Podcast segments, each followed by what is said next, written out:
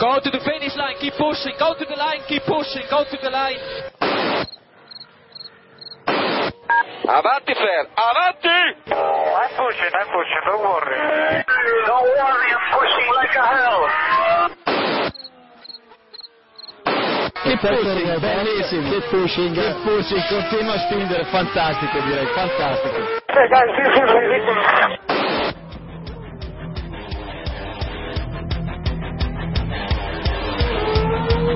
Comienza Keep Pushing, tu podcast de Fórmula 1.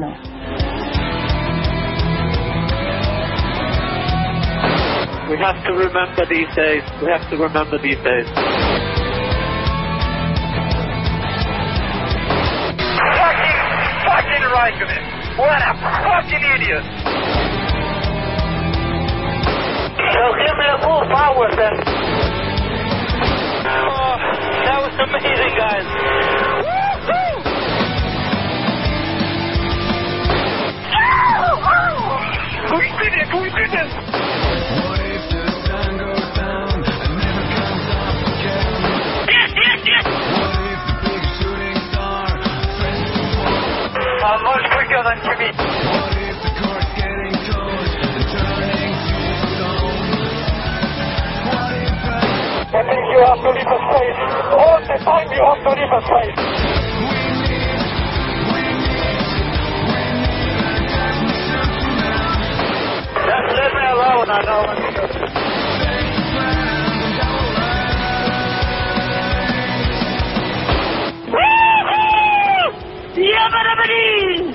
Ring, ding, ding, ding. Hola a todos y bienvenidos al capítulo 137 de Keep Pushing Podcast, el capítulo previo al Gran Premio de Italia que se va a celebrar este próximo fin de semana en el circuito de Monza. Eh, llega una de las citas eh, más esperadas en el campeonato, quizás junto con Spa y, Mónaco. Y bueno, para, para comentarlas estoy aquí con, con los colaboradores habituales. Hoy vuelvo, vuelvo a presentar, después de, de mi ausencia la semana pasada, que creo que a los oyentes no le importó demasiado, todo se ha dicho. Porque Héctor Gómez, que ya está por aquí, presentó muy bien. Buenas noches. Hombre, con una, con una calidad que no se había visto aquí desde hacía muchos años, ¿no? Cuando estaba Samuel y tal. Así que creo que aporté lo que hacía falta aquí en el podcast. Buenas noches, Jacobo. mucha gente, mucha gente te comparó con, con el estilo Samo, o sea que no sé si es Hombre, y, y yo me siento, claro, y me parece una comparación que me alegra mucho, ¿no? Escuchar y, y ojalá veamos también por aquí algún día a Samuel, ¿no? A ver si algún día se une y nos comenta cómo le va por estos mundos. Nos contará algún chiste. escuchamos. Algún día, algún día lo traeremos para que haga la, la sección de chistes. Bueno, también oís por ahí que ya está por aquí eh, Diego Otero. Buenas noches, Diego. Buenas noches. Aquí estamos para comentar lo que sea que vamos a ver este fin de semana, porque la mierda esta con la curva asfaltada, Monza no es. Pero Ya salió el hater. Declaración de intenciones. Y también tenemos por aquí esta noche a David Sánchez de Castro. Buenas noches, David. ¿Qué tal? Buenas noches a todos y todas. A mí lo de este fin de semana tampoco me parece tan mal. Joder, espérate a ver que lo veamos y luego ya rajamos, a ver, ¿no? no, no, no, así es mucho más divertido. Eh, bueno, el que nos falta hoy es Iván, que por- no íbamos a estar los cinco en un capítulo, por favor. Entonces dijo, bueno, pues Iván está hoy- gestionando hoy su- me toca faltar a mí. Iván está gestionando su retorno a Twitter. Iván está re- Ah. de resaca todavía por el partido de la Real del otro día. Cosa que podría ser. Bueno, dicho lo cual, vamos a empezar a hablar de, de Fórmula 1. Por cierto, un servidor, Ja- Jacobo Vidal, que pocas veces me presento. Ahora sí, vamos a empezar a hablar de, de Fórmula 1 y primero quiero pues vuestras impresiones sobre, sobre llegar a, a Italia, esta Fórmula 1 después de, de dos semanas desde la última carrera. Y bueno, Diego, a ver, háblanos de esa, de esa curva, de esa parabólica asfaltada, si quieres. que Eh, ya- no, simplemente se la han cargado, se ha encargado un poquito de Monza y ya está, mantenemos, eh, cada vez vemos más escapatorias asfaltadas, luego la FIA empezará a quitar tiempos para cuando les apetezca, como les apetezca y seguimos con el absurdo de, de los tilcódromos, no sé, sí, sí, mucho más. En cuanto al fin de semana en general, yo creo que es un fin de semana de incógnitas. No sabemos el rendimiento de algunos pilotos. Hemos visto en la carrera pasada que parecía que algún piloto empezaba a resurgir. No sabemos qué va a pasar con Mercedes, así que yo creo que va a ser un gran premio entretenido. Pero hombre, han puesto, han puesto Astro Tour en la parabólica, bastante. Había una foto ahí por ahí Rolando. Sí, que... sí, sí, y le, y le ponemos un hotel con lucecitas y precioso. Sí, sí. Circuito no es, pero precioso. Héctor, ¿tú qué, qué opinas de este, de este fin de semana? No, hombre, primero, eh, lo que estáis comentando, también como decías tú, hay un poco de AstroTurf y no es una salida de esta, es una escapatoria asfaltada a lo bárbaro, ¿no? Como hemos visto en otros circuitos, Tilcodromo sobre todo, entonces, pues bueno, vamos a ver lo que, lo que ocurre, como decía, como decía David. Por otro lado, pues Monza siempre es un circuito que nos aporta muchísimas cosas. Eh, un circuito muy diferente, con una alta velocidad punto y donde van a mandar coches con un buen motor, ya sea Mercedes y también esperemos ver por ahí arriba a Williams y, y veremos también sobre todo esa lucha de los Mercedes y cómo llegan hasta aquí. Así que yo creo que es una carrera muy, muy emocionante. Y David, ¿tú también esperas una carrera emocionante? ¿O eres Yo ya vamos a ver si seguimos con la con, con estas dos últimas carreras que hemos vivido que han estado bastante bien y yo espero que Monza esté esté a la altura. Eh, va a ser muy interesante sobre todo ver a- hasta qué punto puede llegar Williams a pelear con, Mercedes. Para mí es uno de los grandes puntos a, a ver este fin de semana. Y sobre todo vamos a ver qué pasa por atrás. Porque si es verdad que por adelante entre Mercedes y, y Williams están muy bueno digamos que están un paso eh, con respecto al resto pero pero por detrás puede haber bastantes equipos eh, muy muy cerca. O sea que no sé yo creo que puede ser una carrera muy muy interesante.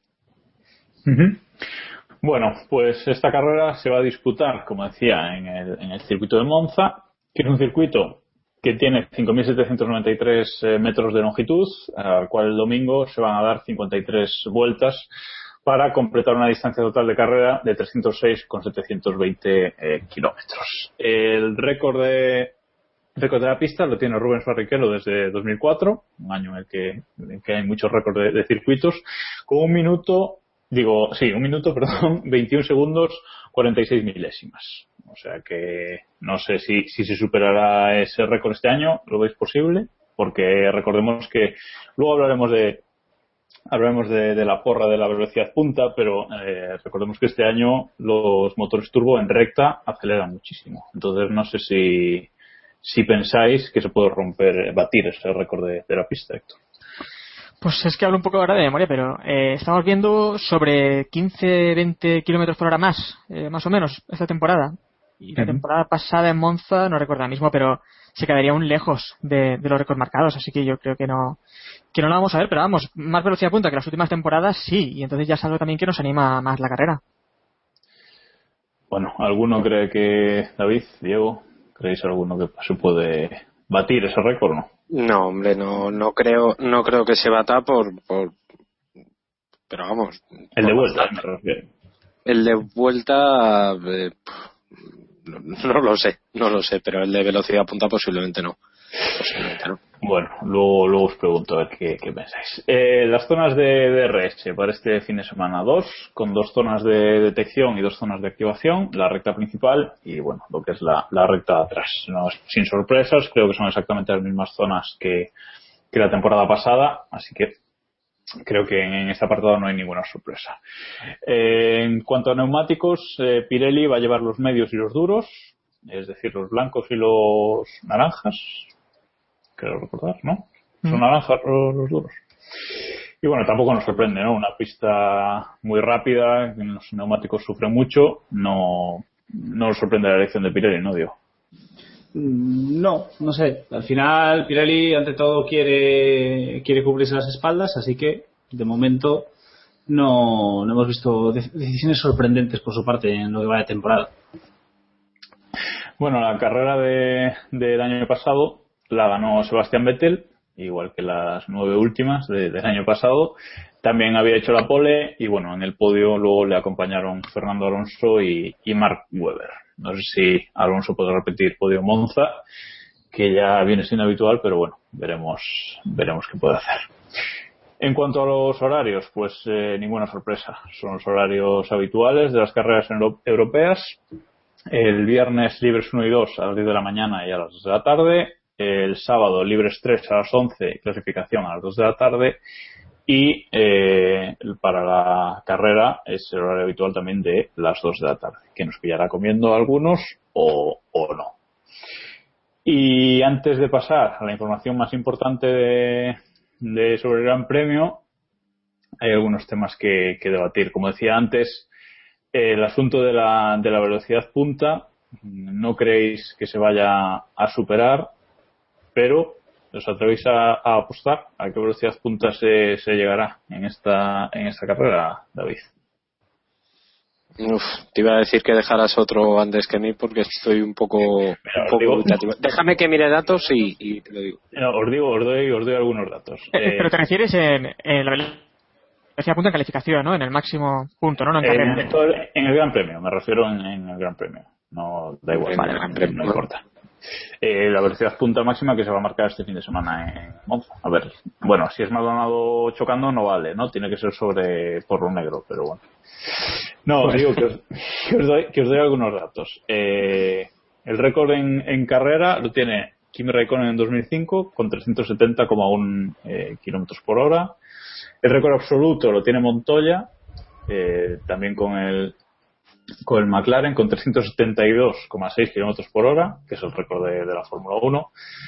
Y por un dato más cercano, el año pasado mm, el récord de velocidad punta lo hizo Gutiérrez con 341,1 kilómetros eh, por hora. Como decía Héctor, más o menos este año estamos viendo 20 kilómetros hora de punta más. Así que bueno. ahí- Eso como mucho, creo, ¿eh? Eso como mucho. Pues venga, Héctor, mojate. Empieza tú a mojarte. Eh, pues que no sé. Eh, has dicho que el año pasado se marcaron 350. 341,1. Ah, 341, no, pues yo estaba pensando sí, 355. 56, 356, venga. ¿Tú crees que se bate el récord del año pasado? Sí, hombre, sí, sí. Sí, el año pasado yo creo. El año sí. pasado sí. Eh, Diego. 363, Habla. por ejemplo. David, a ver que tú te notes un poco más. Eh, Jaco- Jacobo, ¿lo estás apuntando en algún sitio? No. Por supuesto que no. ¿Para, para qué lo voy a Así es, apuntar? pues, Estos son nuestros Eh, oyentes los que Estoy tienen que hacer. favoritando, estoy favoritando el audio, no os preocupéis. Vale, vale, vale. Bien, No, bien. estos son nuestros oyentes. Lo dejamos para que luego nos hagan ownets ellos, pero no, no le vamos a facilitar el trabajo, evidentemente. Claro, evidentemente. Yo David. creo que, vamos, no sé, igual posiblemente el uneado sea yo, pero yo creo que 345 y gracias. No, Bueno, pues yo voy a decir que, se bate el récord de, de 2005. Yo voy a decir 373 directamente. Así que ahí, ahí queda eso. Bueno, ya hemos hablado de, la parabólica. Eh, tema Mercedes, que llega aquí después del toque de Spa, después de toda la que se lió. El equipo le echó la culpa, bueno, no directamente, ¿no? Pero bueno, parece que, que la culpa fue de, de Nico Rosberg al final. En la reunión aclararon el tema. Y Mercedes, sorprendentemente, a mi parecer, ha dicho que va a dejar seguir eh, luchando a sus dos pilotos, pero sin, sin tocarse. Que si se vuelven a tocar, ahí estamos. Que si se vuelven a tocar, que entonces sí que ya no, no pasará más. Yo no sé si nos creemos esto, David, de que les van a dejar luchar. Yo no me lo creo. Evidentemente no podían decir otra cosa, porque claro, tú imagínate que el comunicado de Mercedes cogen y dicen, no, oiga, eh, vamos a empezar a, a beneficiar a Rosberg porque es el líder del campeonato. No. El tema de las órdenes de equipo están permitidas siempre y cuando no sean cantosas, que eso parece que se nos ha olvidado. O sea, no pueden coger y decir, como aquella de, de Barrichello en Austria 2002, párate y deja ganar a Schumacher. Eso no se puede hacer. Otra cosa es que tomen la decisión de, de bueno de, de ser un poquito más más duros con sus pilotos y avisarles de que no de que no peleen entre ellos. Pero pero bueno evidentemente me imagino que habrán decidido que quien llega pues lo que hablábamos en el último capítulo no el que llega a la última a la primera curva es el que lleva la ventaja eh, que no se pueden atacar entre ellos si no es en boxes y, y demás. Digo yo eh ¿Pero creéis que van a poner reglas de ese tipo? ¿O en plan que la carrera se acabe el sábado, ¿no? Quien haga la pole o quien califique por delante tiene que ganar la carrera, Diego. Uf, yo no- a estas alturas no tengo ni idea de, la- de las normas que van a poner y tengo la sensación de que las normas que van a poner no van a ser las que veamos en Monza. Es decir, yo me parece por cómo pasaron las cosas y por cómo se ha comportado Hamilton, tengo la sensación de que le van a dar la, la palmadita por lo menos por lo menos en este Gran Premio y la norma de este Gran Premio va a ser va a ganar vamos a dejar que Hamilton vaya adelante salvo que la cosa sea un canteo y ya a partir del próximo pues a lo mejor establecen algún tipo de norma pero aún así yo creo que de poco les va a valer la norma ¿Y tú, Héctor, te crees eso de que los van a dejar luchar o no? Es que, ¿qué es eso de luchar pero sin tocarse? Es que la última carrera tampoco fue una lucha muy, muy agresiva. Lo de Bahrein, por ejemplo, ¿no? Claro. Eso, igual que, vale. que la última carrera tampoco era una lucha muy agresiva y en principio no debería haber ocurrido nada, ni ningún toque ni nada. Lo que pasa es que fue un mínimo toque y, y ocurre lo que ocurre cuando unos pilotos están luchando en una pista como Spa o esta semana como Monza con estas velocidades, pues es que cualquier lucha puede acabar. No, pero así. ojo, ojo Héctor, eh, lo que yo creo que se refieren es que lo que no puedes hacer es eh, no apartarte. Quiero decir, eh, lo que dijo Rosberg después de, de Spa fue que, eh, que él no se apartó o no evitó el accidente para demostrar una teoría.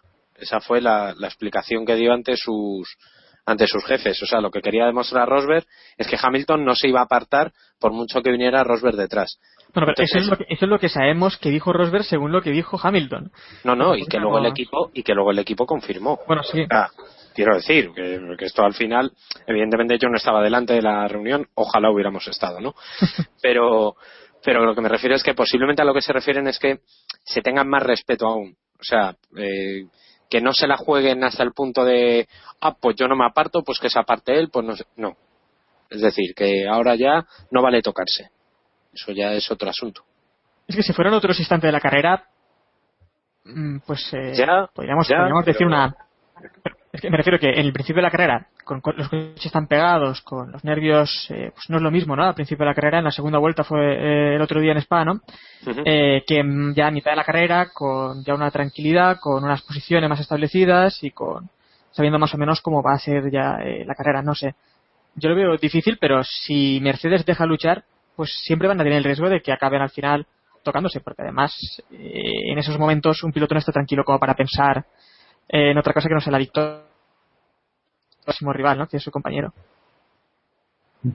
Yo no sé si, si habéis hecho el, el ejercicio de, de ver el, el vídeo, el incidente otra vez de Bélgica tras la reunión, todos, todos estos comunicados que han salido, ¿no?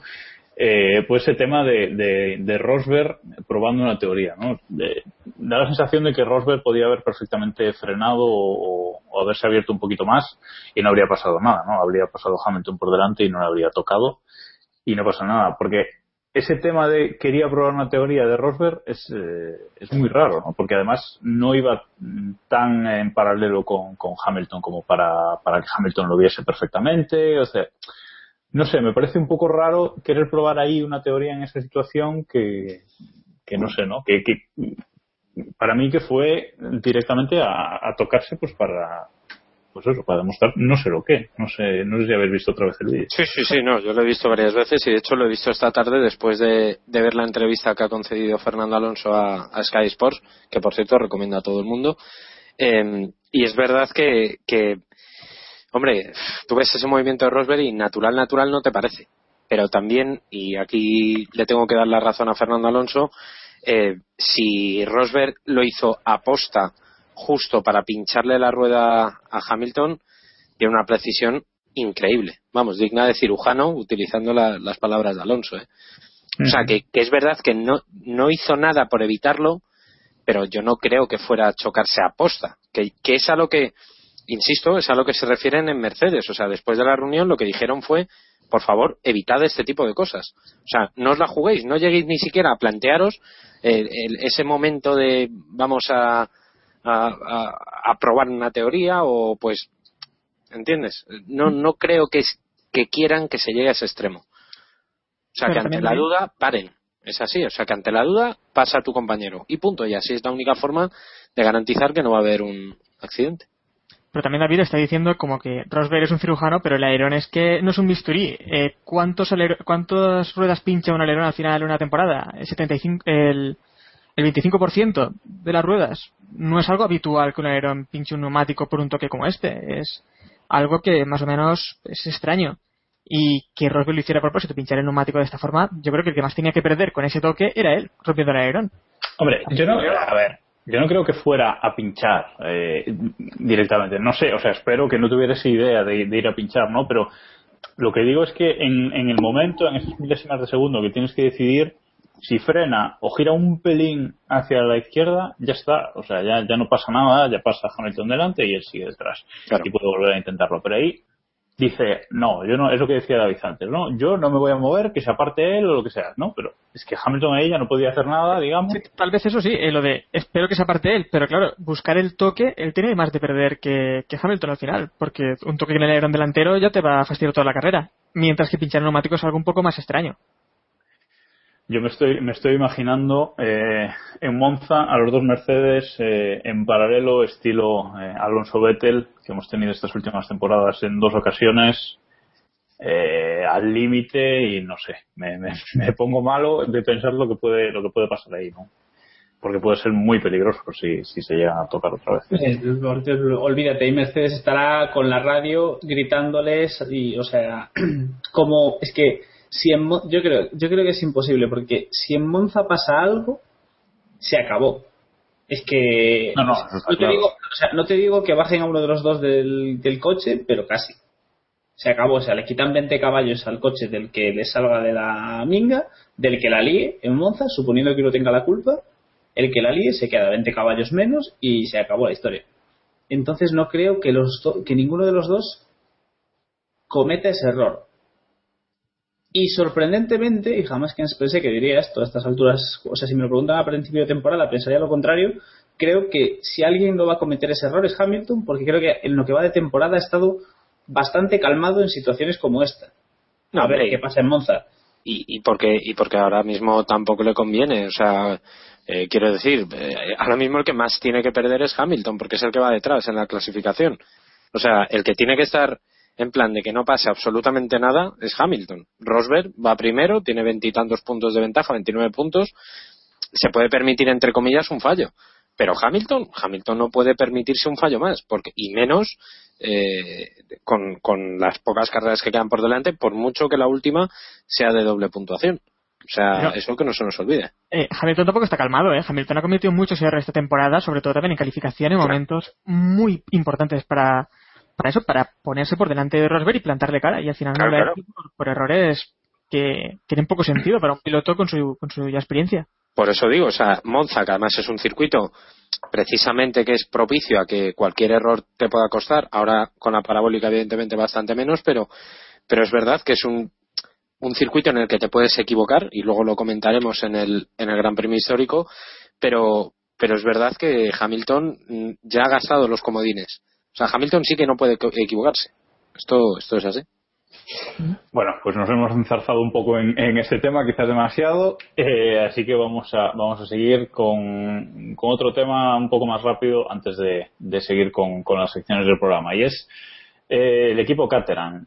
¿Qué pasa? Tenemos pilotos para este fin de semana, parece que Ericsson parece seguro, pero eh, que yo sepa no hay noticias de ni Kobayashi, ni Lotterer, ni Roberto Meri, que parece el español que podría estar más eh, cerca de, conseguir eh, ese asiento, ¿no? Eh, estamos a martes, en previo a, a un fin de semana de Gran Premio, y hay un asiento en Caterham que parece de momento libre, Diego. Pues yo me acuerdo de, nuestra querida escudería HRT y, y no sé, me, da, me vienen unos recuerdos muy bonitos, ¿no? muy divertidos. Mm, No sé, no hay mucho ruido y parece que yo creo que la cosa está bastante clara que está entre entre Mary y Kobayashi. Supongo que dependerá de si Mary llega con el maletín y la superlicencia, correrá. Y Sobre todo lo segundo. Y si no, pues dejarán que Kobayashi siga esta carrera y volveremos a los rumores en la próxima. La última, la última información que hay al respecto, y recojo a, a nuestros compañeros de GPCast, que están muy bien informados, eh, es que Roberto Meri va a rodar durante los libres 1 para sacarse la superlicencia. Que yo no sé esto hasta qué punto es legal, porque en teoría un piloto no puede rodar en un gran premio Ahí está. en un fin de semana de Gran Premio ya, pero es que no hay opciones. O sea, no hay más opciones. Si Roberto Meri se tiene que sacar la superlicencia haciendo el mínimo de kilómetros con un Fórmula 1 de este año, que ese es el asunto, eh, tiene que rodar en el Gran Premio porque es que ya no está, ya no hay tiempo físico para salir del Gran Premio. Hay más ¿En opciones? ¿eh? Hay más opciones. Si es que la FIA le puede dar directamente la superlicencia y ya está. Eh, el reglamento lo Joder. permite también. y- Claro, pero ahí necesita el maletín del padre de Chilton. Claro, es que ese es el, ese es el tema. O sea, Roberto Meri ahora mismo tiene un serio problema con la, con la superlicencia, que parece que era una tontería, pero en absoluto. Se Lo esperaba último- para, para ayer lunes, pero será Eh, complicado, parece, ¿no? Correcto, o sea, se esperaba de hecho un comunicado ayer por la, por la tarde, incluso que anunciaran eh, que viéramos a Roberto Meri en, la- en las primeros libres, pero Caterham no ha dicho nada, Meri tampoco ha dicho nada, por lo menos públicamente, y, está complicado. Ya os digo que la, la información, y es de, de nuestros compañeros de GPCast, es que se están planteando que pedirle a la FIA que los kilómetros que rueden los primeros libres computen para, para superlicencia, gestionar la misma superlicencia en Italia y, y ese mismo fax les sirva para, para ese fin de semana. Es raro de pelotas porque es muy raro, pero bueno, ya que la excepción se puede tomar para darle la superlicencia a dedo, también se, o por lo menos está en la teoría que manejan en, en Caterham y que maneja Roberto Meri, eh, también pueden hacer esa excepción de, de los kilómetros que puede rodar en Fórmula 1 en un, en un gran premio, ¿no? Así que veremos. En principio, posiblemente nuestros oyentes, eh, cuando escuchen este capítulo, ya, sepamos la respuesta, pero a día de hoy nosotros no sabemos más. Es que esto, esto es eh, rocambolesco porque en, en principio no se puede rodar en, fin de semana de Gran Premio sin superlicencia, lo cual parece que Meri va a hacer, pero es que además dudo mucho, bueno, es que lo veo imposible que haga 300 kilómetros, que es lo necesario para la superlicencia, en unos libres. O sea, evidentemente es imposible en esa hora y media, bueno, quizás imposible no, pero vamos, es eh, No, no es complicado. Complicado. muy difícil hacer 300 kilómetros. Pero Para que nos luego hagamos- convalidamos esos 300 por 250 porque en Gran Premio valen más. Claro. Para que nos hagamos una idea, la distancia de carrera de un, de una, de un, un gran premio, de la carrera del domingo, suele tor- eh, estar en torno a esos 300, 305, 310 kilómetros por hora. Mm, Mirando el dato, la distancia de carrera en, en, en Monza son 306,720 kilómetros. No, es que no, no da, o sea, las cuentas no da. No, no, pero, pero que le digo que el reglamento permite que le den la superlicencia. A lo mejor lo que permiten es que corra primero el viernes y si el viernes demuestra que logra unos tiempos decentes y demás, pues directamente ya le entregan la superlicencia el, el viernes para que ya pueda correr el sábado y domingo sin ningún problema. Vamos, es lo que imagino, es lo único ya que se me ocurre sí, que sí, puedo sí, entrar sí. aquí porque otra Sí, sí. cosa no. Tiene que ser eso. Sí, sí. No, está el tema, está el tema raro de, de narices, ¿eh? O sea, eso no, no se puede negar, pero a ver qué, qué pasa. Como decías, eh, David, seguramente cuando muchos de nuestros oyentes escuchen esto ya estará el tema, el tema resuelto. Si no cor- corre Mary, ¿a quién le dais más opciones? Diego ya ha dicho que a Kobayashi, pero yo veo a Lotterer que igual, con eso de que no pudo correr prácticamente el domingo, hace un par de domingos, ¿cómo lo veis, Héctor? Hombre, Loterer ya se descartó directamente y dijo que de subirse sería en Japón. Así que si él mismo se descartaba, no sé, sería un poco raro. Pero bueno, no sé. Ujú. Yo de momento lo descarto.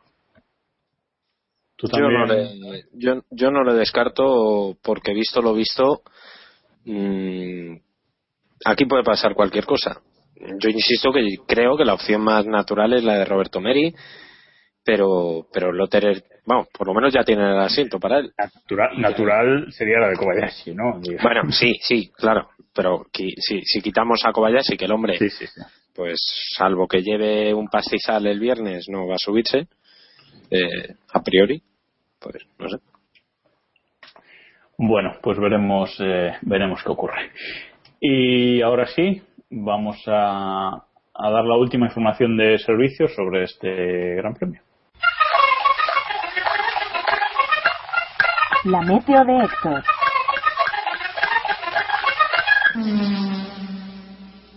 Pues esta semana ni gota.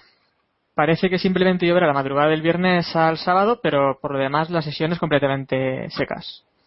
Y esta vez no me equivoco, eso ya casi seguro. Mira que la web de la Fórmula 1 da lluvia el sábado, ¿eh?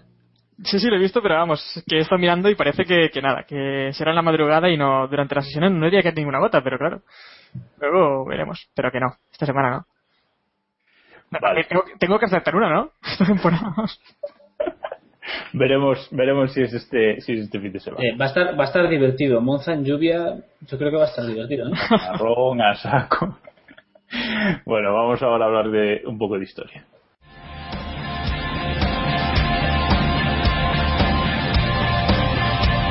Gran Premio Histórico.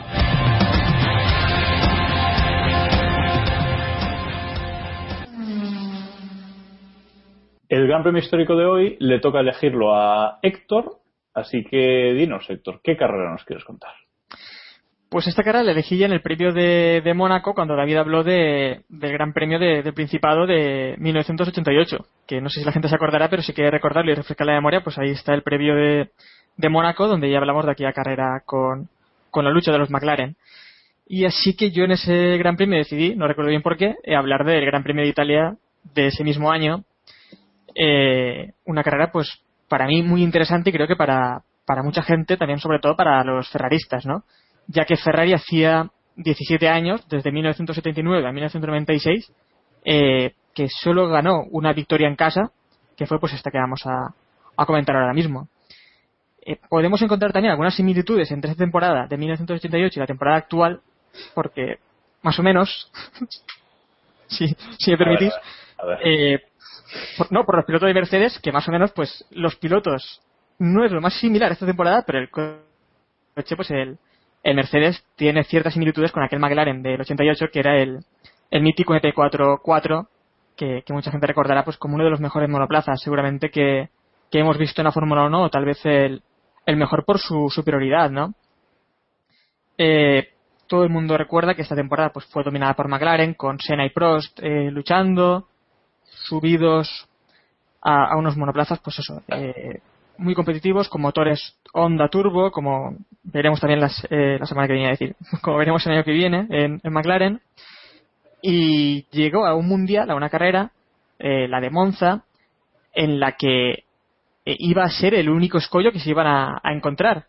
En este momento Enzo Ferrari tenía ya 90 años, eh, su equipo estaba atravesando sus años más oscuros, no ganaba, no ganaban un campeonato desde el 83 y venían siendo tercer y cuarto equipo en los últimos en los últimos años y además ya estaban en manos de, de Fiat. Eh, el 14 de agosto de este mismo año fallecía Enzo Ferrari a menos de un mes de la carrera de Monza y el equipo llegaba sin, sin victorias en la temporada. Como hemos dicho, estaba, estaba ganando McLaren todas las carreras con, con incluso 10 dobletes hicieron en aquel, en aquel año.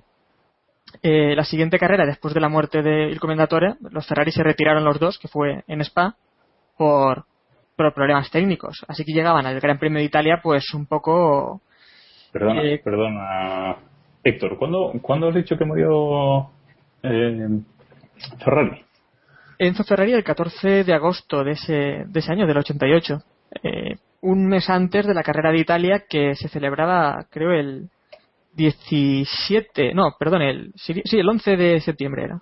Se celebraba. No sé, septiembre. Vale, vale, vale. Como- Perdona, vale, vale, vale. Es que no, no me estaban acordando las fechas y vale, pero sí, sí, tienes razón, vale. Sí, menos de un mes. Más o menos siempre cae. Italia siempre ha caído, ¿no? Por esta fecha, sí, antes la de la de Spa.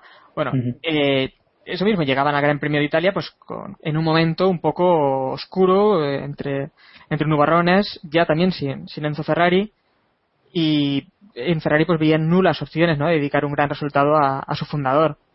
McLaren con Prost y, y Senna pues habían ganado todo, no dejaban nada, nada al resto y ya desde esa misma clasificación de esa carrera pues superaron a los Ferraris de, de Gerard Berger que estaba en esa época y Alboreto por más de, de seis décimas y bueno eh, el, el único enemigo que, que tenían en este momento los, los McLaren en esta, en esta época pues eran ellos mismos también lo que comentábamos antes de, de los Mercedes They did 151 miles an hour race average for the pole speed in the practice, Ayrton Senna, and they're an unduly long time on the grid. I'm not at all happy about this.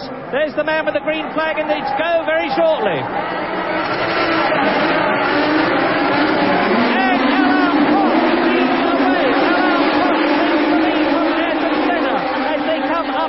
First chicane. Senna gets through. It's Senna leading. Prost in second place.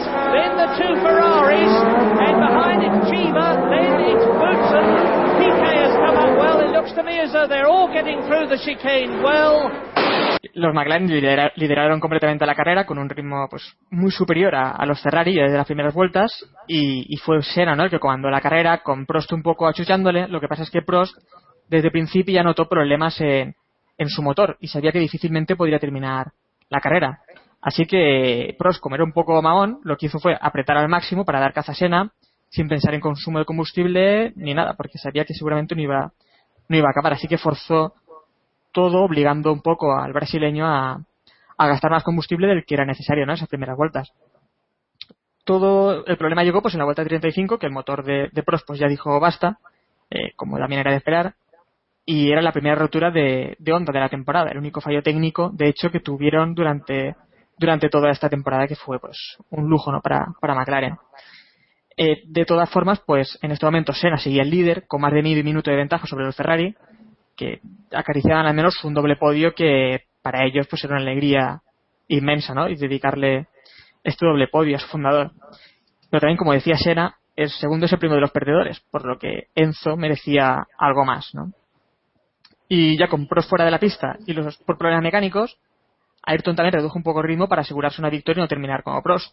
Además que tenía que ir gestionando un poco el consumo, ya que Alan pues le había hecho gastar más de lo que debería en la primera parte de la carrera. Eh, aunque para él ese triunfo le valía para, le venía de perlas, ¿no? Para hacerse con el campeonato, para al menos conseguir una distancia más con, con que en esta duodécima carrera que estaba, que se estaba celebrando, pues aún estaba vivo, ¿no? Eh, Ferrari, en cambio, con dos coches en pista, eh, fue a por todas directamente y empezó a recortar terreno con McLaren, aunque la distancia era aún demasiado alta para lograr poner un poco nerviosa a Senna. De hecho, a falta de cinco vueltas, aún había 25 segundos de distancia entre los Ferrari y Ayrton, así que era ya prácticamente imposible. El problema aquí fue que Ayrton se encontró con un piloto doblado, un, un Williams, el Williams de Scheller, y Schleser. de Schleser. Por favor, respeto a don Jean-Louis Schleser, leyenda del Dakar y de los campeonatos de raids. Por favor, ¿eh? Bueno, pues si la pronunciación la tenéis ahí, es Leser, que a falta de dos, que a falta de dos vueltas del final, eh, se lo encontró Senna y ahí terminó la carrera, la carrera para él. And Derry Wyatt spin! Senna! Ayrton Senna spins! Into the lead goes Berger. Into second place goes Alboreto. What a fantastic situation! And it looks to me as if a, a rear wheel is a bit askew, or did he just make a mistake? No, from that angle the car looks all right, and he's stuck on the curb, and that's, that's all over for Ayrton Senna. And this really is sensational. If he made that mistake on his own, that would be very surprising. I am surrounded by a bunch of cheering, gesticulating, shouting, overjoyed Italians, and the atmosphere is unbelievable. We are not only going to see a Ferrari win in Italy, we're going to see one finish second. And there is the dejected, broken-hearted Senna walking away. He has done in Italy exactly the same thing as he did in Monaco, spun out in the lead. Es Leser, eh, que como también comentaba David, era un piloto... Héctor, ¿sabemos de quién fue la culpa de, del accidente? Eso, eso si Sí, bueno, queréis lo comentamos, lo comentamos al final porque tiene su carallo. Bien, bien, no, lo, lo comento, iba a comentar un poco quién era este piloto que debutaba en esta carrera con 35 años, un poco ya, ya mayor para debutar, pero estaba corriendo en Monza su primera y única carrera porque Mansell estaba con Maricela y Martin Brandel, que era el sustituto de, eh, bueno, era el, piloto, el tercer piloto de, de Williams, era el único piloto de reserva, estaba compitiendo para, para Jaguar en el campeonato de Sports Cars, que de hecho ganó ese mismo año. Pero Martin Brandel sí que estuvo compitiendo en Spa también de sustituto de, de Mansell. En esta carrera no pudo ser, así que se tuvo que, que subir el bueno de, de Schleser y, y algo que pues, para Senna no fue no le fue muy bien no no se entendieron muy bien. Sufrieron un toque que dejó al brasileño fuera de pista. Con la suspensión además trasera eh, derecha partida y no pudo ya ya seguir en la carrera. Claro cuando los Ferrari llegan y pasan viendo a su lado al McLaren a falta de dos vueltas simplemente para, para terminar la carrera pues no se lo podían creer y también imaginar la fiesta de los tifosi no el carrera bandera cuadros con un doblete totalmente inesperado que no veían desde hacía años y, y, bueno, eh, invasión de pista, celebración, como si se tratara prácticamente de un campeonato del mundo. Eh, de hecho, hacía ya nueve años que Ferrari no ganaba en casa y pasarían seis o siete hasta que volvieran a, a ganar. Sono contento. Ecco, io onestamente, guardate, è veramente bello, una sensazione stupenda. Siamo rimasti schiacciati da, tu- da tutti, da tutti gli addetti all'ordine, come si può dire. Sono saliti sul podio, vediamo di riuscire a riguadagnare questi scalini con un attimo di calma e di tranquillità.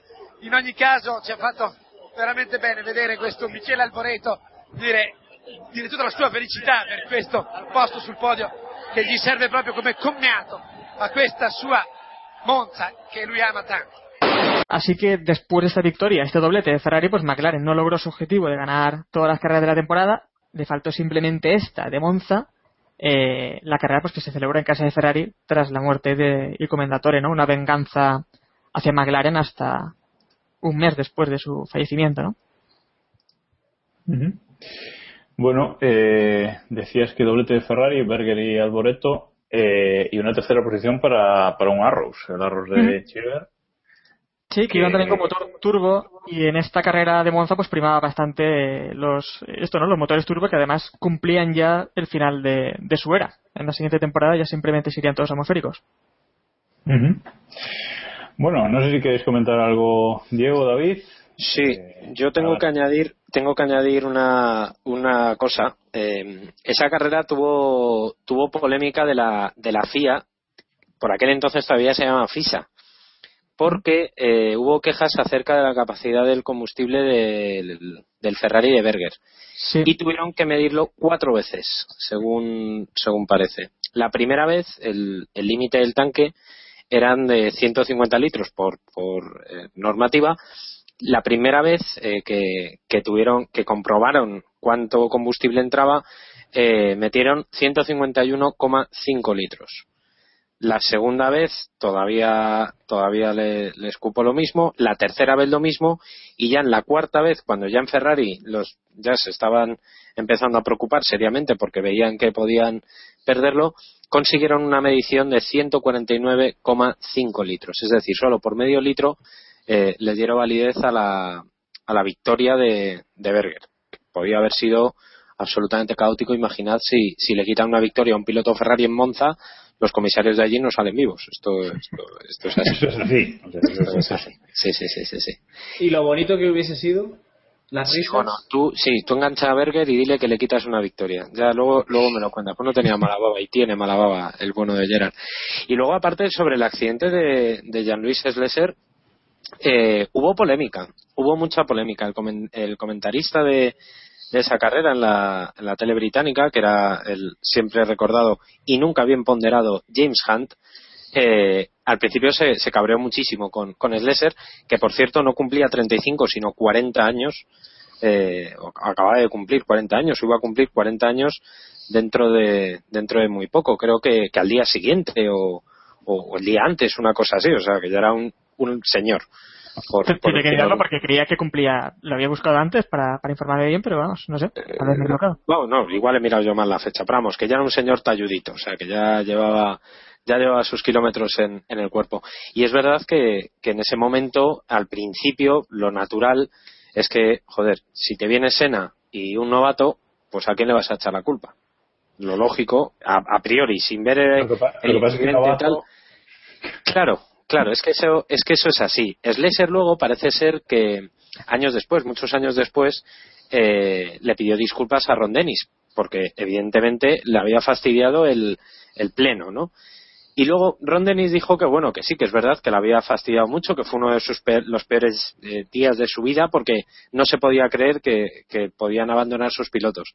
Y Slesser, que, que es un francés con bastante mala baba, eh, le dijo, Ron, no te equivoques, porque si no fuera por mí, tú no habrías tenido tanta hambre como para ganar el resto de carreras como, como ocurrió aquella temporada y, y sobre todo la siguiente, ¿no? O sea, que es verdad que luego, aunque aquello evidentemente fue muy polémico y, y- y tuvo su, vamos, hizo correr ríos de tinta en su momento, eh, eh, bueno, a Slesser al final le, perdonaron, digamos, en McLaren y todavía de vez en cuando se le puede ver en algún gran premio de Fórmula 1. No, pero vamos, eh, Slesher, si, si la gente busca el, el vídeo en, en YouTube lo podrá encontrar, eh, él más o menos se aparta. Es más o Sí, menos... sí, no. Más o sí. menos. Sí, más o menos, lo claro. que hace es, es que se cuela, o sea, directamente, es- se pasa de frenada muchísimo intenta entrar en la, en, en la chicane y Senna, pecando de optimismo, pues se tiró demasiado rápido al, al pico y se comió el coche de Slesser. Es que ahí no, no sé, no, no, no sé dónde iba el bueno de, de Ayrton porque es que ahí no, no podía, no podía pasar en la vida. Iba, iba a probar una teoría, creo. Posiblemente. Bueno, esta fue la, la única carrera de esta temporada, como decía Héctor, que no, que no pudo ganar McLaren. Ganaron eh, el resto menos, esta. McLaren eh, ganó evidentemente el campeonato por 199 puntos por los 65 de Ferrari que quedó en segunda posición, con lo cual eh, ahí queda patente la gran ventaja que tenía que tenía McLaren esa, esa temporada, por si alguno no la recuerda o, o no ha revisionado esta, esta fantástica temporada, ¿no? Y luego en, el, en cuanto al campeonato de pilotos, eh, la, el, el, campeonato se lo llevaría finalmente Ayrton Senna eh, por delante de Alain Prost y es curioso porque se lo llevaría con menos puntos totales que los eh, que los sumados por Alain Prost, ¿no? Eh, pero como se quitaban resultados, pues finalmente Senna ganó el campeonato eh, con tres puntos más que Prost, aunque en realidad había hecho 11 puntos eh, menos totales ¿no? en, el, en el campeonato. Está bien aclararlo eso porque después siempre hay gente que dice que Prost le robó campeonatos a Senna, cuando bueno, eh, no, o que la normativa era un poco, bueno. Ya están los prosistas llorando.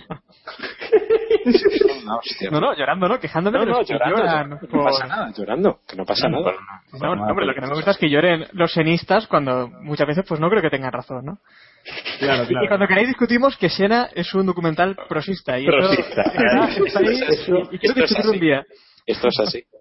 Eso tiene que quedar claro porque eso es así. Si algún oyente no lo entiende, pues Algún que- día habrá que le que- dé una vuelta.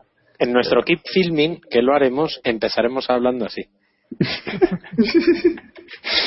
Bueno, eh, Diego, no sé si quieres comentar algo sobre este No. año, que este está muy callado, si no. Es un año muy divertido y una carrera que, que recordaremos y que creo que en Ferrari este año no les importaría re- reeditar, visto, visto el panorama. Por cierto, tengo que decir una cosa. Eh, creo que esa- eh, esta temporada, de las pocas veces que abandonó eh, Senna, fue en Mónaco y en esta carrera. Son los dos históricos que hemos hecho esa temporada. Yo no digo nada, el cariz que está tomando este podcast. Hasta aquí podemos leer. La anterior la hiciste tú, David. Aquí. Ya, eso es lo, lo que me- más me preocupa del asunto. Pero no pasa nada.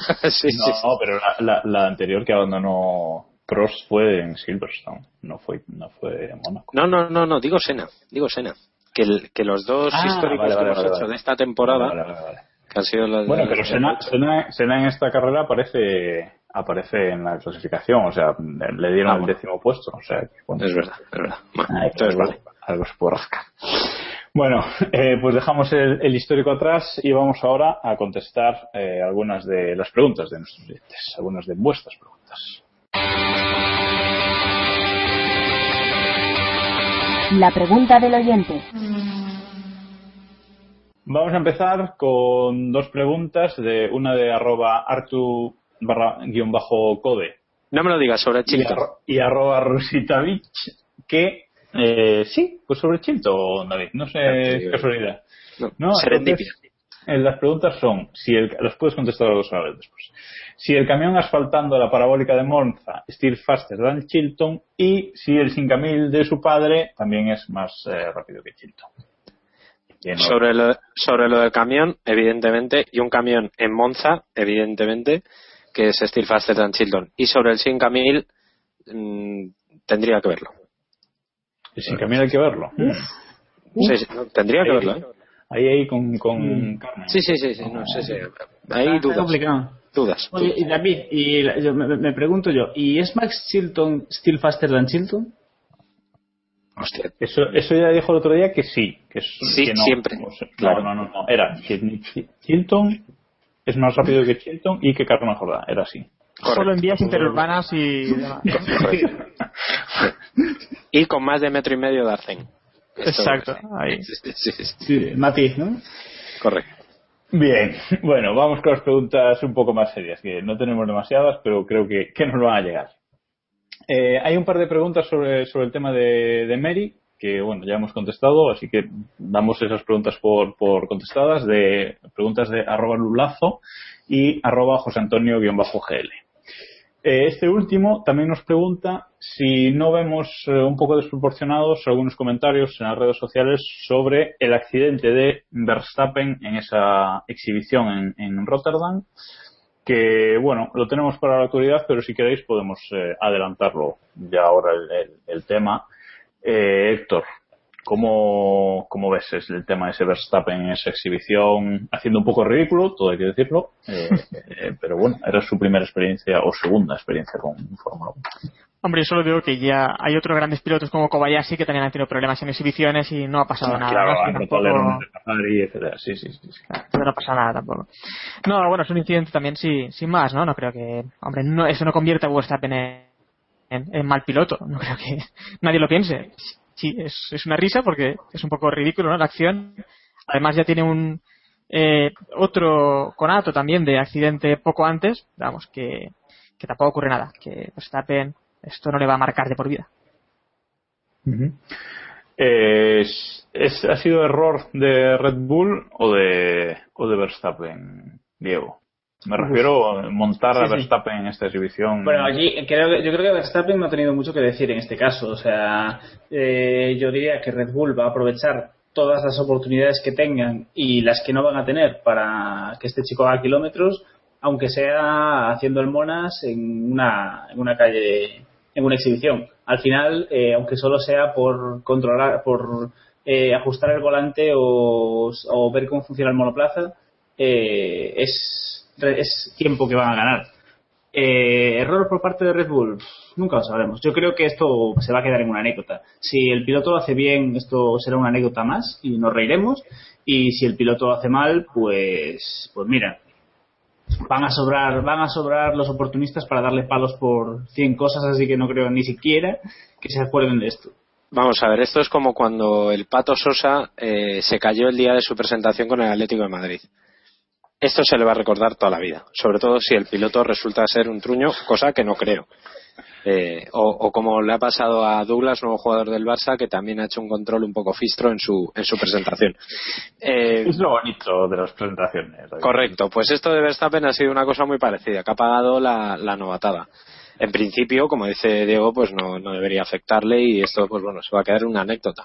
Ahora bien, que como sea un truño de piloto, que insisto, no lo creo, eh, le van a dar calor con este tema, evidentemente.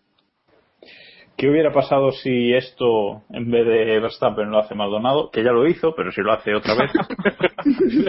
Que ya lo hizo, y dilo bien, en su país, ante el presidente Chávez y ante toda su gente, que tiene y, no mérito. pudo, y no pudo seguir con el coche porque le rompió una rueda. Al menos Verstappen solo le rompió el, modo, el morro y pudo, Correcto. y Es pudo que seguir andando. La gloriosidad de Maldonado es muy difícil de igualar. Ojo, al menos no atropelló a nadie, que fue Buemi, ¿no? Que atropelló a una persona. Hombre, también Sí, porque se lo buscó, ¿no? Porque intentó saltar el coche, pero. Sí, sí. Por cierto, que, que es curioso porque hoy Verstappen ha estado en, en Faenza haciéndose el, el asiento para el Toro Rosso y ya ha, hecho, ya ha hecho dos exhibiciones. En teoría con Toro Rosso, aunque bueno, el coche en realidad era un Red Bull, pero bueno, no deja de ser curioso, ¿no? Que haya esperado hasta hoy para hacerse el, el asiento. No sé si, no sé si Bernie ya, ya está, ya está calentando en la banda o no sé. Ya está, ya, ya los ve venir con ese, con ese asiento hecho por, por Verstappen. No sé si lo va a robar y se lo va a llevar o algo. O echarlo en gapo, lo que, lo que pille primero. Sí, sí. Bueno, vamos a seguir con, con preguntas. Nos dice arroba Berto 13 Ujo que la Fórmula E comienza dentro de 11 días y si pensamos que servirá para repescar algún piloto para la Fórmula 1 o simplemente será el, cementerio de elefantes que, en principio parece, ¿no? Supongo que pregunta si, si creemos que alguno de, de los pilotos que está allí podría volver a la, a la Fórmula 1. No. ¿Tú no, Diego? Eh, no recuerdo de memoria todos los pilotos que están en la Fórmula E, pero teniendo en cuenta que Alguer Suárez está entre ellos, dudo mucho que, que estén para volver a la Fórmula 1. Hombre, Sambert igual, David. Da Costa, ¿no? Y poco más ahí. Da Joven, Costa, eh, Bert, yo creo que, bueno, igual, pero vamos, para mí es cementerio de elefantes y burbuja, por este orden. ¿eh? La burbuja de la Fórmula Pues E. ya- yo ahí no estoy de acuerdo ¿eh? pero bueno. como- No sé, yo cada vez. o sea, me, me parece que quieren quieren cambiar tantas cosas que. mm, no sé, muy deprisa van. Pero, pero a ver, también, eh, si la pregunta es si uno de estos pilotos puede llegar a, a la Fórmula 1 o volver a regresar, puede ser, pero no por la Fórmula E, pienso yo, vamos. Eh, Ah, claro, claro, claro, claro, claro. Bueno, pero a lo mejor, a lo mejor por tener cobertura mediática que le dé la Fórmula E. ¿no? no sé. Ah, yo el problema que le veo es que, más que nada, también los circuitos, que no hay circuitos de campeonato de Fórmula 1, de campeonato un poco. Creo que el único que hay es Mónaco, los No, demás. los, son- los circuitos son de risa, o sea, eso está claro. Eso, Por eso, y claro, no competir en los circuitos más importantes del calendario, pues, hombre, no, no sirve como trampolín, ¿no? Para la Fórmula 1. Por eso, claro, alguno de estos pilotos puede llegar, pero sería, pues, porque compiten en otro una vez o alguna otra cosa, pero aún no sirve como trampolín para ningún piloto. Y a día de hoy los que hay, pues eso, no sé, Da Costa, eh, y es que hay poco más. No, no, es que hay poco más. Te digo, he abierto la lista ahora aquí delante y claro, la mayoría son mayorcitos. Eh, Nicolás Prost, Jerome D'Ambrosio, Jarno Trulli, ¿no? Heidfeld y... Jerón D'Ambrosio que ¿verdad? terminó, terminó con puntos en nuestro mundialito del año pasado, o hace dos. Es que estamos de un gilipollas. Ojo ahí, ¿eh? Estamos más tontos. Uf. Bueno, seguimos, seguimos con las preguntas. Nos eh, pregunta arroba Dani CMF1 ¿qué vemos más factible? ¿Un Monza 1988, el que acabamos de comentar? Lo otro. O, o un Ferrari 1991 con todas sus consecuencias? Cuidado, Pero, pero eso ya lo tenemos, ¿no? cuidado. Yo creo que es 91, pero cuidado, ¿eh? Pues el 98, el 88 no estaría mal, ¿no? Molaría además. Yo ya no digo doblete de Ferrari, pero hay un doble abandono de, de Mercedes aquí. No Con estaría choque entre ellos y victoria Si no- si no- entre ellos ya es si espectacular. no, no, no, no. Un abandono de Mercedes solo se entiende si es un- como un choque entre ellos. Si no, como diría nuestro amigo el sordido, sería una puta vergüenza. O sea, Correcto. un abandono de Mercedes en Monza, aparte en Monza, tiene que ser por una piña entre los dos. Y que gane Raikkonen en la carrera. Y que, ya no vuelva, y que- y- y que no vuelva, que no vuelva a puntuar en toda la temporada. Gana la carrera y no vuelva a puntuar en toda la temporada. Ya, gana la carrera, se va de fiesta y adiós. Bien, eh, bueno, nos pregunta arroba laurique78 eh, sobre Mercedes, un tema que hemos hablado al principio, así que también damos la pregunta por contestada. Y la última pregunta, ojo que tiene enjundia, nos la hace FM Najarro y nos dice, ¿qué piloto creéis que debería haber llegado a la Fórmula 1 por su calidad en los últimos 10 años y no lo ha hecho por no tener dinero? Voy a empezar por Diego, que sé que lo tiene elegido, y luego le dejo el marrón a- Cabrón. Eh, sin lugar a dudas, Albert Costa.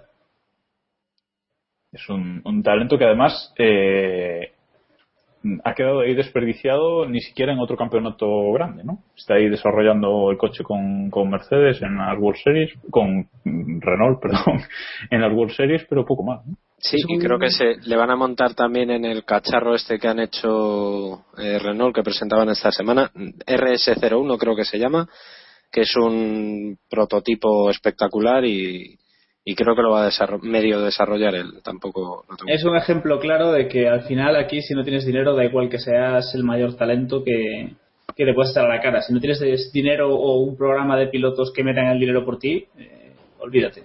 No llegas. ¿Algún otro que Robin Frings quizá era otro de los que sonaba con fuerza para, para dar el salto y al final se quedó ahí o, o Antonio Félix da Costa. Son los únicos que... Bueno, Flynn Flynn por lo menos ha metido la cabeza en la Fórmula 1, aunque no parece que vaya a pasar de ahí de momento. ¿no? Sí, pero no...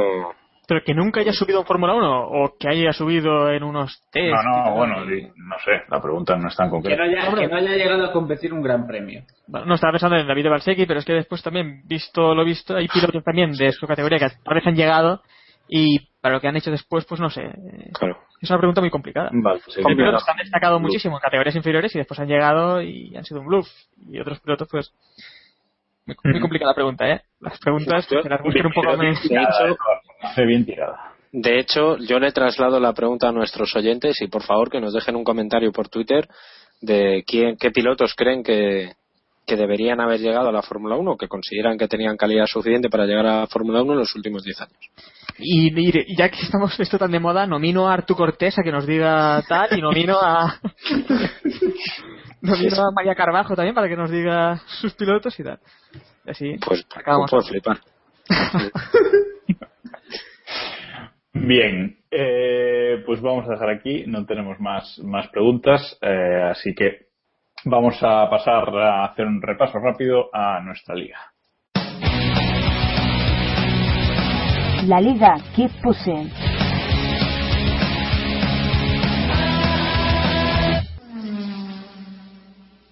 Bueno, vamos a pegar un repaso rápido a, a la liga Keep Pushing Podcast, esa liga del podio del motor de Castrol Deporte, nuestra liga particular, en la que somos 192 miembros.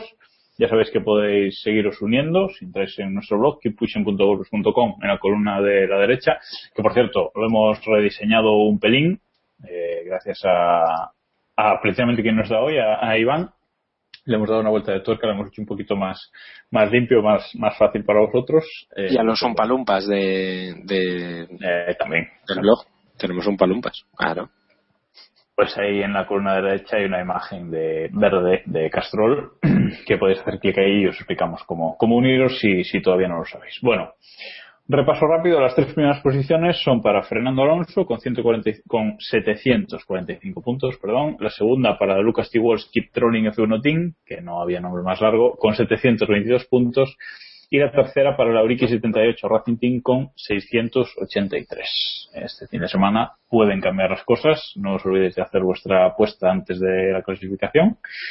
Y bueno, así estamos. Eh, y ahora os pregunto, ¿quién creéis que va a ganar la carrera este fin de semana, Diego? Eh, Lewis Hamilton. Lewis Hamilton con los dos Williams en el podio. Así. Ojo ahí, ojo ahí al piscinazo. Claro. Ojo ahí, masada. Masada, masada que se viene. Massa no pasa la primera curva, ya os lo digo. Eh, Y impacta contra botas. Yo mi, mi apuesta es... Jo, es que una carrera coñazo no me apetece nada. Mi apuesta es Hamilton, pero con Rosberg a culo y, y tercero Alonso. Y Héctor. Doblete de Ferrari con Massa tercero. Molaría, molaría. No, hombre, pues voy a apostar a lo fácil, un Hamilton, Rosberg, Massa. Y Massa es a lo fácil, ¿eh? Va, pues yo voy a decir Ricardo Alonso Kimi. Ahí, dándolo todo. Tú quieres, tú quieres un 2007. Que al final no, que al final va a ser... Sí, claro, yo quiero el 2007 por supuestísimo, pero... Pero al final vamos a tener Mercedes para el Tomás, ya lo sabéis. Pero bueno, a ver si por lo menos tenemos un poco de, interés y no y no se acaba la carrera el sábado, como decíamos, ¿no? Con, con quien haga la pole tiene que ganar la carrera. Esperemos que, que no pase. Bueno, y vamos a acabar el programa de hoy con la última sección. Vamos a hablar un poquito de actualidad. Actualidad.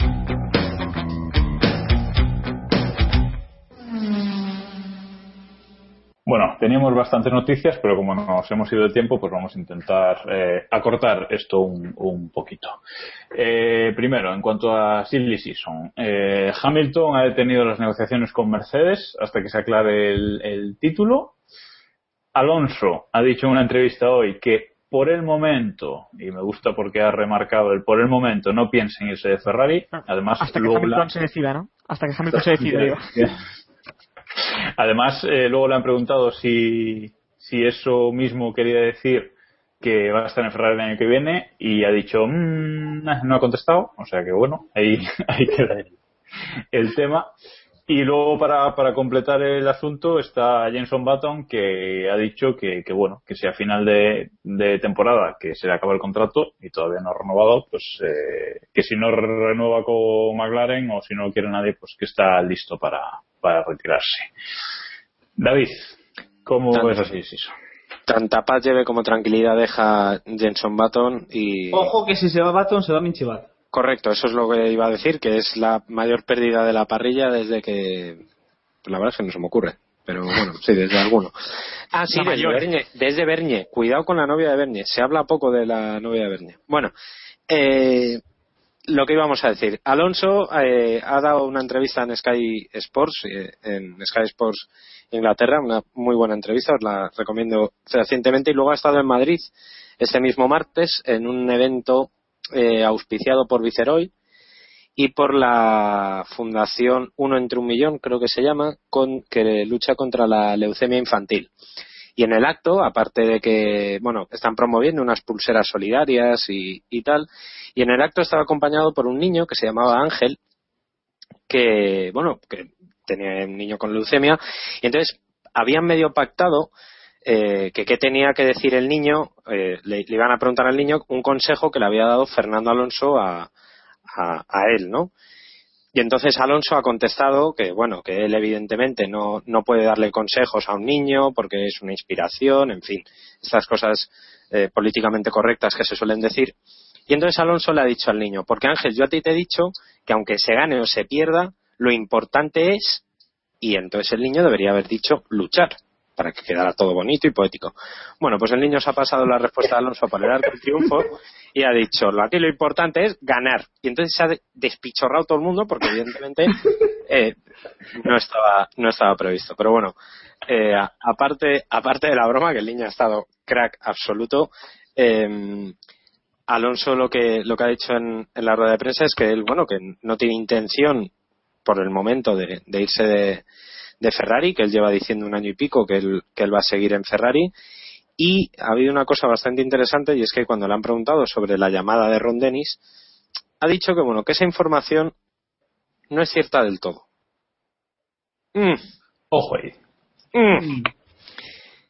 Que esto, bueno, que no lo ha dejado nada, nada claro que si, si al final le han llamado o no. Vamos, que posiblemente lo de que no sea real del todo es que no la ha llamado Ron Dennis y le llama su secretaria o, o Martin Whitmas que le tendrán de telefonista o... No, no, ya, ya está fuera. Martin, a ver, a ver, está fuera. Eso ya está fuera. Pero, pero vamos, que ha sido curioso, ¿no? La, la, respuesta porque no la ha dicho tajante. Pese a que Matiachi eh, dijo hace una semana y pico que, que va a haber la misma no, pareja no, de pilotos. Eso, pues sí. eso, es otro tema que tampoco ha sido así, porque Matiachi eh, le preguntaron si, si seguirían los dos pilotos en, en Ferrari el año que viene en dos entrevistas. Y en la una dijo, yeah, y en la otra dijo, mm, sí. O sea que tampoco es que Mateachi haya dicho que.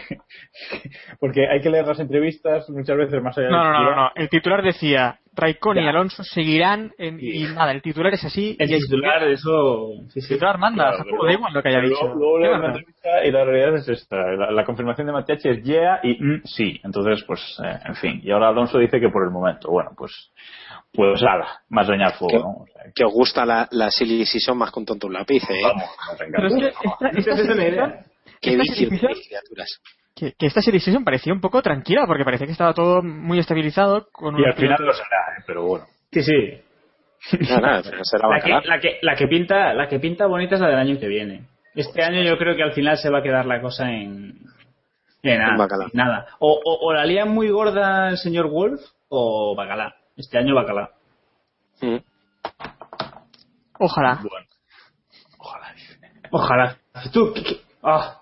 Bueno, eh, vamos con, con, más noticias, que ya que hablábamos de, de Matiachi, pues o, otro de estos titulares espectaculares que Matiachi ha dicho que quiere de vuelta a Ross Brown. Bueno, eh, tampoco es así. Le han preguntado si, si Ross Brown estaría bien de vuelta en el equipo y él ha dicho que sí. O sea que, bueno, pero Ross Brown ya ha desmentido totalmente que no, que no vuelve, o sea que, vamos, que, y Matechi también ha dicho que, que, él tiene una idea de reforma del equipo y que, y que la va a llevar a cabo y que Ross Brown no, no está en ella. No sé si estamos un poco cansados ya del tema del regreso de Ross Brown, Héctor. Hombre, es que siempre tengo que llevar noticias, no, no cambiamos. Eh, pues sí, más o menos estamos ya cansados, pero hombre, a mí me gustaría que Brown eh, volviese a, a Ferrari, pero es que no se ve, ¿no? Por, eh, por su parte ningún acercamiento, ni se ve nada, ni sé si a día de hoy sería bueno para, para más partes, así que, no sé, sería una chorrada, ¿no? Seguir siempre con los mismos temas. Bueno, Ferrari parece que está buscando equipo B, digamos, un, su toro rosso. Parece que lo podría encontrar en Haas, eh, Haas Fórmula, que por cierto ya ha anunciado de forma oficial que entran en la Fórmula 1 en 2016 y que cambian de nombre y se van a llamar Haas F1 Team. David. Original. Sí, no, se han roto, se han roto los cuernos, estaban ahí. Un brainstorming, ¿qué hacemos? ¿Qué tenemos? Un equipo de Fórmula 1, ¿cómo nos llamamos? Haas F1 Team, ya está. Esa ha sido la, la reunión. Eh, pero bueno, eh, en principio quieren entrar en 2016, o sea, han dicho que ya evidentemente no llegan para el año que viene y que su intención es 2016. Vamos a ver si llegan, que esto cada vez recuerda más a, a aquel mítico USF1 Team que, que no llegó a salir. Eh, y luego, aparte, bueno, lo que, lo que quiere hacer Ferrari de un equipo B, entre comillas, es natural, ¿no? Cualquier equipo puntero le gustaría tener un toro rosso en el que probar o en el que subir a, a sus pilotos, a sus pilotos reservas. Bueno, por mencionarlo también, que Honda ha dicho que quiere equipos cliente a partir de 2016, en el que viene solo McLaren, pero ya a partir de ahí estarán dispuestos a, a entregar motores también a otros equipos que, que los quieran. Y luego eh, tenemos también un, borrador de los test de pretemporada 2015, eh, que sería eh, el primer test en Jerez a principios de febrero y luego los otros dos test en Montmeló a finales de febrero y a principios de, marzo. Nada que nos llame la atención, ¿no, Diego? Mm, Volvemos a la normalidad tras del año pasado. Volve- volvemos a la normalidad. Eh, parece que, que nos dejamos de experimentos en pilcódromos lejanos y, y bueno, esperemos que, que los test vayan bien y que y ahora que sigamos con la normalidad y no sigan recortando test como decían que harían en los próximos años. Ojo, ojo que también parece que si que si finalmente se cambia la primera carrera a Bahrein, sí que habría un test en Bahrein, ¿no, Héctor? No sé si has leído al respecto de esto. No, no lo sabía, pero vamos, eh, no me gusta mucho la idea porque eh, ojalá se siga celebrando, se siga celebrando aquí, que además nos pidan cerca y podemos pasarnos, ¿no? Y después contarlo aquí con nuestra gran experiencia y Aunque parece que Valencia ya está directamente descartado, eh, Héctor, ¿no? Hombre, ya, el circuito derecho este pues es lo que es, ¿no? Y, y a día de hoy pues no, parece que no interesa. Aunque Jerez entre tampoco es nada de otro mundo, pero bueno. Bueno, y la última noticia de, de la que vamos a hablar hoy es que eh, Grecia, bueno, un conjunto de conjunto de empresas privadas, eh, no entraría el gobierno, que evidentemente no está para estas historias, eh, planea hacer un gran premio en el país y que un- con un par de tal, eh, Bernie Eccleston planea llamarle Gran Premio del Mediterráneo, porque se ve que Gran Premio de Grecia ya hay, ¿no, Diego? Eh, por supuesto, claro, esto es así. Decía nuestro amigo David que así puede lo tendrá más fácil para cuando le apetezca cambiar el gran premio de un, de un sitio a otro. Correcto. Pero, pero vamos, tonterías de Bernie, sin más. O sea, que, que se ve que se ve que hay fe en el Gran Premio de. en A mí me parece, no, no, ojo, a mí me parece una genialidad táctica de Bernie espectacular. Tú te montas tu Gran Premio del Mediterráneo en, en Grecia, sí, cuela, cuela, y así ya puedes ir moviéndolo por varios, eh, o sea, con ese nombre lo puedes mover por varios circuitos a lo largo de toda de toda la cuenca mediterránea. Ejemplo Marruecos, ejemplo eh, Marrakech, me viene a la cabeza que también tiene circuito, eh, cualquier Gran Premio de Italia, incluso Valencia. Incluso- Claro, es que- porque- de hecho, lo de- Lo de, lo de Gran Premio de Europa te limita mucho, ¿no? No puedes Claro, Marruecos, claro, claro, en Marruecos, no, no, claro. claro, entonces dices Claro. Marruecos, Gran Premio de Europa, hombre. Bueno, Marruecos en el Mediterráneo habría que discutirlo, pero bueno. vamos Bueno, sí, a- podríamos, podríamos hablarlo, es verdad, pero, pero yo qué sé, ¿sabes? Por ejemplo, también tienes Túnez para, para hacer ahí tu, tu cosica. Yo qué sé, que a mí me parece que el nombre de Gran Premio del Mediterráneo sí puede, sí puede tener su tirón, como cuando existía el Gran Premio del Pacífico, que bueno, que ahí, fíjate, tienes ahí hueco para donde quieras. O sea que, Pero que de hecho el Gran Premio de Valencia, eh, el Gran Premio de, de Europa, eh, que se celebrará en Valencia, iba a llamarse en principio Gran Premio del Mediterráneo. Recuerdo que además eh, fue Adrián Campos quien con mucha visión compró el nombre de Gran Premio del Mediterráneo y después se lo cedió, Pero es que después se lo cedió dijo, "Ay, a Eccleston. hasta luego.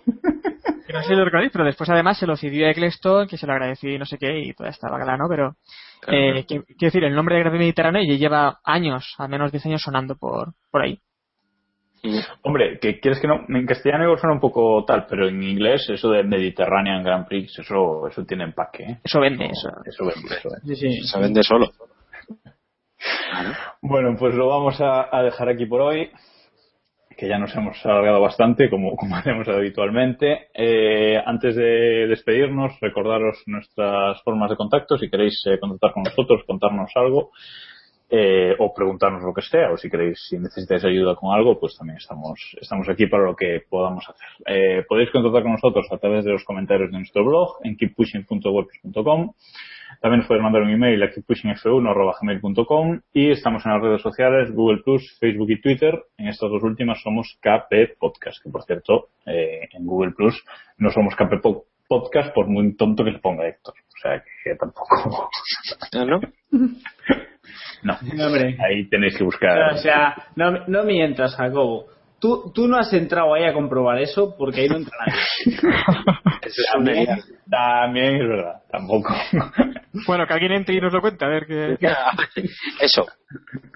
que estar, que estar estamos. Así que bueno. Eso dices.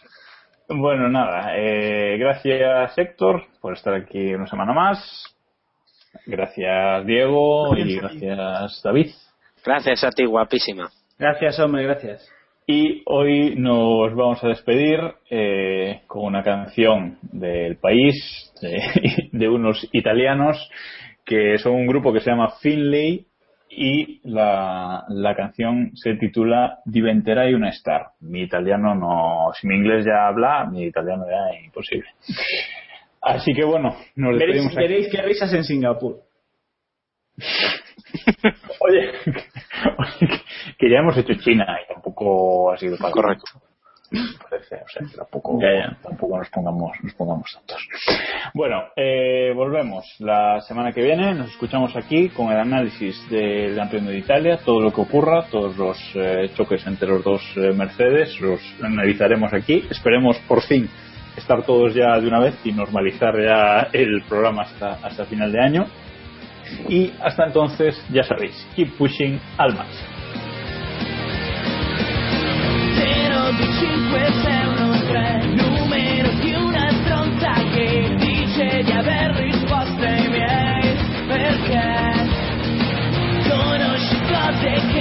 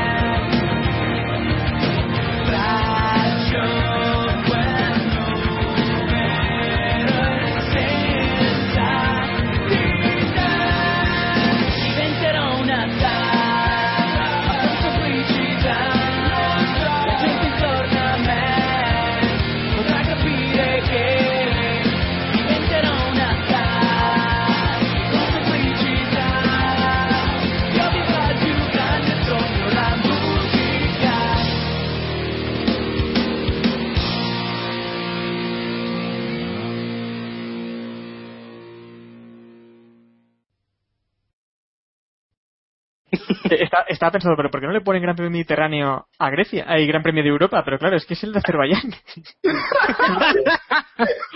es que, claro, es que no había caído, no me acordaba. ¿eh? Podríamos discutir seriamente la europeicidad de, de Azerbaiyán. Pero vamos a dejar. No, no, no, Eso, eso ya quedó muy claro. Eurovisión. Si va a Eurovisión, es Europa. Sí, no, sí, es Europa. Sí. pensando lo de cambiar el Gran Premio de Mediterráneo eh, por si no se celebra en Grecia, pero también vale si, por ejemplo, si llamas a, a Grecia Gran Premio de Europa y echan a Grecia de Europa, pues aún te sirve el de Mediterráneo, ¿no?